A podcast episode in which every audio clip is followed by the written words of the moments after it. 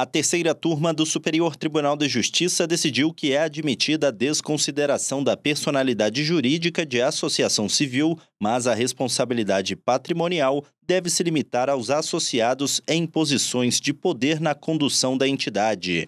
Para o colegiado, não se pode estender essa responsabilização ao conjunto dos associados, os quais têm pouca influência na eventual prática de irregularidades. O caso analisado tratava do cumprimento de sentença que determinou a uma associação civil o pagamento de indenização decorrente do uso indevido de marca. Diante das infrutíferas investidas sobre o patrimônio da associação, o juízo de primeiro grau acolheu o pedido de desconsideração da personalidade jurídica para apreensão de bens de seus dirigentes.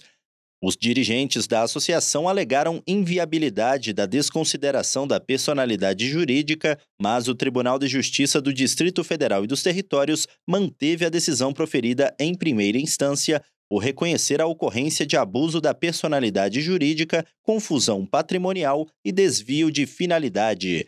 No STJ, o colegiado da terceira turma negou o provimento ao recurso.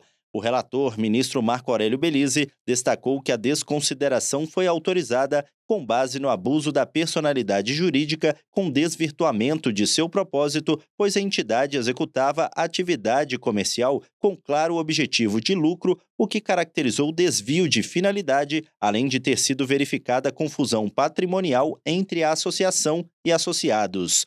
O ministro observou ainda que a desconsideração atinge apenas o patrimônio daqueles associados que exercem algum cargo diretivo e com poder de decisão dentro da entidade.